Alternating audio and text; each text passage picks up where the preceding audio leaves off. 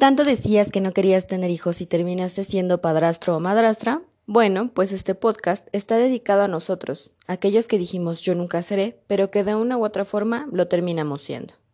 Mi nombre es Tania García, alias Mama Foca, y este es un episodio más de lo que no esperaba de la vida en pareja. Para este episodio le pedí su opinión a algunos de mis amigos sobre qué harían si la persona que más les gusta en esta vida tuviera hijos, si decidían aventarse la bronca o qué pensaban de este tema en general. Las opiniones que me dieron fueron diversas. Algunos decían que había sido una experiencia muy chida, algunos que no era una experiencia que les gustaría repetir, pero en algo en lo que todos coincidían era que se dieron cuenta que la atención y el tiempo de la persona con la que habían comenzado o no una relación no iba a ser al 100% para ellos, y que de alguna manera era un factor muy importante en el momento de decidir si se aventaban a tener esa relación o no, sobre todo porque era alguien que ya tenía una historia y un compromiso así de grande además de que podía ser un detonante para el comienzo de problemas, porque entender los espacios y los tiempos de la otra persona hacia ellos era algo complicado. Si de por sí en las parejas, que no tienen ningún tipo de compromiso previo, es complicado ponerse de acuerdo para saber qué van a hacer el fin de semana o cómo se van a organizar, ahora ya incluyendo a una persona muy pequeña es todavía más complicado. Me decían que era difícil pero que no era imposible, siempre y cuando realmente quisieras tener una relación con esa persona y fueras muy consciente de esta parte del tiempo. Por ejemplo, una amiga me contó que ella sí tenía como las ganas de tener una relación con un chavo que había conocido en la universidad, que sabía que tenía una niña y que al principio no le dio tanta importancia, pero que poco a poco fue siendo algo importante porque la chica con la que este chavo había tenido a su bebé, pues no le parecía del todo que él ya estuviera en una relación, empezaba a mandarle mensajes de la niña necesita esto, la niña necesita aquello. Que si bien un niño pequeño necesita atención, la mayoría de las veces en las que esta chica le decía que su bebé lo requería eran las ocasiones en las que iba a salir con mi amiga. Entonces, al cancelarle tantas veces y ya definitivamente verse muy poco, pues mi amiga decidió darle el cortón y que cada quien continuara con su vida. Hoy en día dice que son buenos amigos, que de repente él le pregunta alguna cosa, ella le da algún consejo, pero que las cosas cambiaron mucho cuando ella decidió apartarse definitivamente y verlo solamente como un buen amigo. Que después de esta experiencia, ella considera que los hijos y la nueva relación no se mezclan a menos que realmente ya sea algo formal que ya consideres que esa relación realmente va a rendir frutos y que realmente vale la pena que conviva con tu chilpayete. Otro de mis amigos me decía que había intentado tener una relación así con una chica. La chica tenía un hijo y tenía una relación todavía un poco caótica con su expareja que había tratado de mantenerse a raya, pero que había actitudes de la expareja que a él no le agradaban. Entonces que también lo mejor que pudo hacer fue apartarse y dejar que ellos arreglaran sus cosas. Otra chica me decía que lo complicado era ya en el momento de la convivencia, porque había ocasiones en las que pues se tenía que hacer de tripas corazón porque no podía emitir una opinión respecto a la forma en la que estaban educando a su hijo.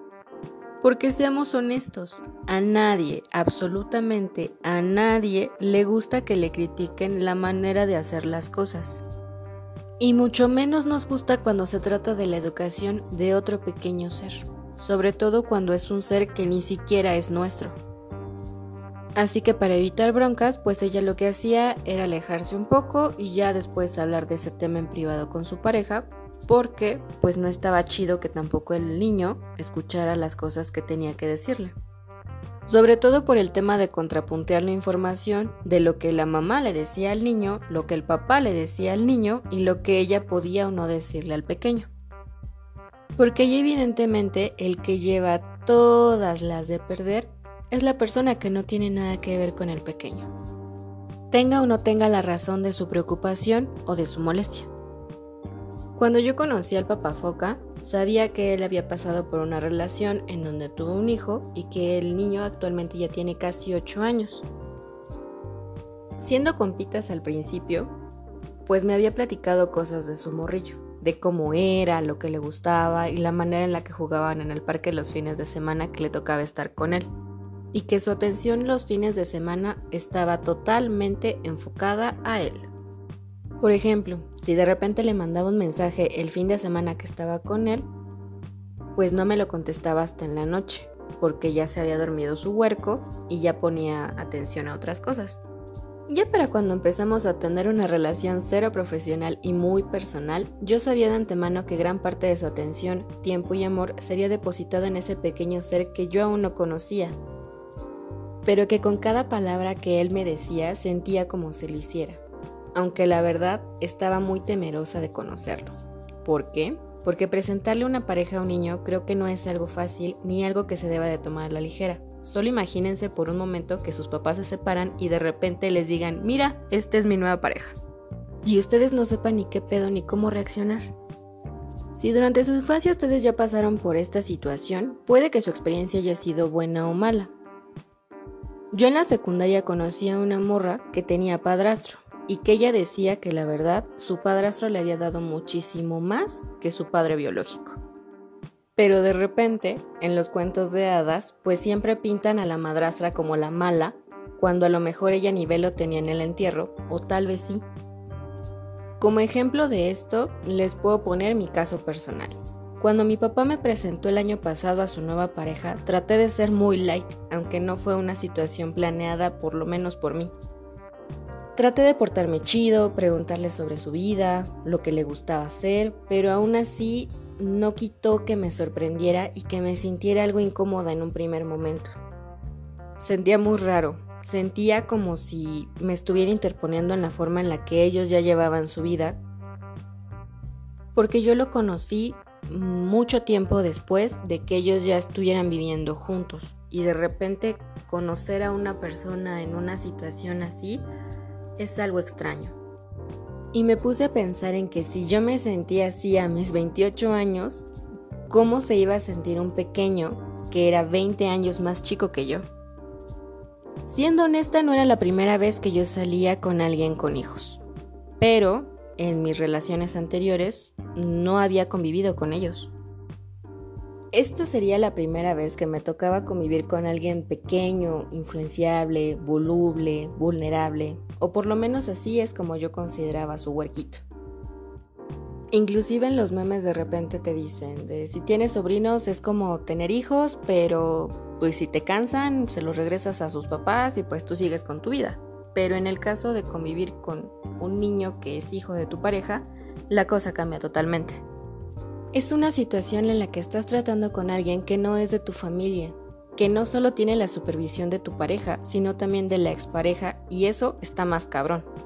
La verdad yo dudé muchísimo en que me lo presentara, por el nivel de responsabilidad que para mí conllevaba, porque no es como una semana le presentas a una novia y a la siguiente le presentas a otra, como a veces suena chiste, pero son las anécdotas que de repente leemos en las redes sociales. Yo no quería eso para él, porque para mí, además de llevar la relación a un nivel muchísimo más formal, implicaba que también tendría que cambiar cosas de mi propia personalidad para poder convivir con el chilpayate. Porque seamos honestos, yo soy muy manhablada, muy grosera. Y evidentemente estar conviviendo con un niño de tan corta edad es modular demasiado tu vocabulario para que no haya broncas y de repente la repita enfrente de la mamá y tenga que existir esta explicación del por qué está diciendo eso. Cuando Papá Fuca me presentó al que llamaremos Chetitos, él ya había hablado antes con el pequeño. Le había dicho que le quería presentar a una persona que lo hacía muy feliz y que si él estaba de acuerdo en que los acompañara al parque, entonces me iba a presentar, pero que si él no estaba de acuerdo, sin problema ellos podían seguir jugando y tan El Chetito se aceptó y todo se puso en marcha. Pasaron a casa de mi mamá por mí, yo me subí a la camioneta y antes de ponerme el cinturón de seguridad, giré y le dije, hola, yo soy Tania y me da gusto conocerte. Él me miró de arriba abajo, sonrió y solo dijo, hola. Arrancamos, empezamos a ir rumbo al parque. Pasaron alrededor de cinco minutos y me preguntó, ¿y tú eres una niña todavía o ya eres mujer? Yo le respondí, ya soy una mujer. Después de eso le preguntó al papá Foca, entonces ella es la personita que te hace muy feliz, a lo que el papá foca le respondió, sí. Ese día en el parque no convivimos mucho porque se entretuvo en los juegos, y como ya lo habíamos hablado, yo les di su espacio. El fue que yo ya habíamos hablado de ese tema. Él ya me había dicho que una vez tocando el parque no me iba a poner atención absolutamente para nada, porque era el fin de semana del Chetos y además era el tiempo de él. Y la verdad es que a mí tampoco me agradaba la idea de echar novio la primera vez que me conocía y no ponerle atención. Y la verdad es que disfruté mucho cómo se reía, cómo jugaba, la rudeza con la que de repente se llevaban. Y fue hasta que llegamos a casa de Papá Foca que comenzó la verdadera aventura. Al principio empezaron a jugar ellos dos. Cuando empezaron los almohadazos y el Papá Foca comenzó a aplastarlo, él empezó a gritar, Personita, personita, ayúdame, personita. En ese momento se me activó algo en la cabeza y supe que no importaba el cómo, pero yo iba a defender a ese niño siempre. Nuestros fines de semana continuaron así. Un fin de semana estaba con nosotros, al siguiente fin de semana solo estábamos el papá Foca y yo, y poco a poco dejé de ser personita para convertirme en Tania. Y si bien al principio fue un poco extraño el acercamiento, me fui ganando su confianza. Los primeros fines de semana yo no me quedaba en casa de Papá Foca, pero una vez que comenzamos a vivir juntos, hablamos con él. Y eso fue entrar en otra etapa para nosotros, tanto como pareja como para la convivencia del Chetitos con el Papá Foca. A pesar de que ya jugamos más y nos tiramos almohadazos, yo trato de darle su espacio. Me pongo a hacer otras cosas o me duermo para que ellos sigan jugando. A veces hacemos actividades los tres, como juegos de mesa o jugar con pistolas, pero desde que comenzamos a convivir de esa manera, no hay fin de semana que esté con nosotros que él no me despierte a las 7 de la mañana para darle de desayunar. Si hay una de las cosas que más amo en esta vida es dormir y de repente despertarme a las 7 de la mañana porque ya me está picando la costilla porque tiene hambre ha sido una de las cosas más divertidas que me ha pasado. Al principio no me agradaba mucho, pero lo entendí de una manera diferente. Si él me despertaba para que yo lo alimentara era porque me tenía confianza. Y la verdad es que esa confianza es invaluable. Lo cierto es que no todo ha sido color de rosa. Como les digo, en mi caso, yo estoy expuesta a que si hay algo que yo diga o haga, tanto el papafoca como la mamá del chetitos podrían poner el grito en el cielo, o que digan que a mí qué me importa, pero hubo algo que realmente marcó la relación entre el Chetos y yo. Y fue que un fin de semana, antes de que comenzara todo esto de la pandemia, le pidieron algo para la escuela. El papá se le olvidó y me reclamó a mí por no acordarme. Y la verdad es que mi respuesta automática fue, él no es mi hijo como para que me responsabilices por eso. Lo peor no es que lo hubiera dicho, sino que el Chetos me escuchó. Yo no me había dado cuenta, hasta que el papá Foca me dijo que había escuchado eso. Y la verdad es que sentí horrible. Me sentí como la persona más mala del mundo. Pero a pesar de eso, lo que le había dicho era cierto. El Chetos no era mi hijo, aunque yo lo cuide como si lo fuera. Así que no me quedo de otra. Le pedí espacio para poder hablar con el niño y el papá Foca aceptó. Empecé diciéndole que me perdonara por lo que había dicho, pero que era verdad. Le dije esto. No eres mi hijo, tú tienes a tu mami, pero quiero que sepas algo muy importante. Te quiero como si lo fueras.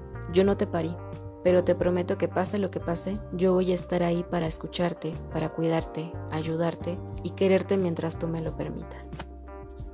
Él me miró, se levantó, me dijo, está bien, y me abrazó y la verdad es que no se pueden imaginar lo que sentí en ese momento. Confieso que ese día, cuando lo fue a dejar con su mamá, lloré por tener la confianza y el cariño de un niño precioso y amoroso, que es un desmadre y a veces hace berrinche, pero que tiene un corazón que vale oro. Y es precisamente por esa confianza y por ese cariño por lo que yo les digo que no es algo fácil tener una relación con una persona que ya tiene una historia, que tiene una responsabilidad tan grande que es un hijo. Y como todo en las relaciones humanas, es un mar de emociones, sensaciones y sentimientos. No es algo sencillo a veces controlar el carácter y encontrar las palabras adecuadas que decirle a un niño tan pequeño. Y esta es otra de las cosas que no esperaba de mi vida de pareja, tener tanto cariño y tanto amor por alguien que ni siquiera es mío, pero que no importa lo que pase, yo voy a estar ahí el tiempo que él quiera. Porque si algún día escuchas estos chetitos, nunca olvides que para papá Foca, para tu mamá y para mí, siempre, siempre vas a ser lo más importante para nosotros. Esto es todo por el día de hoy amigos. Espero que les guste, espero que lo compartan y en mi siguiente episodio voy a tener como invitado a uno de mis grandes amigos, Ricardo Aldama. Nos estamos escuchando. Cuídense mucho y por favor quédense en casa si es que pueden. Adiós.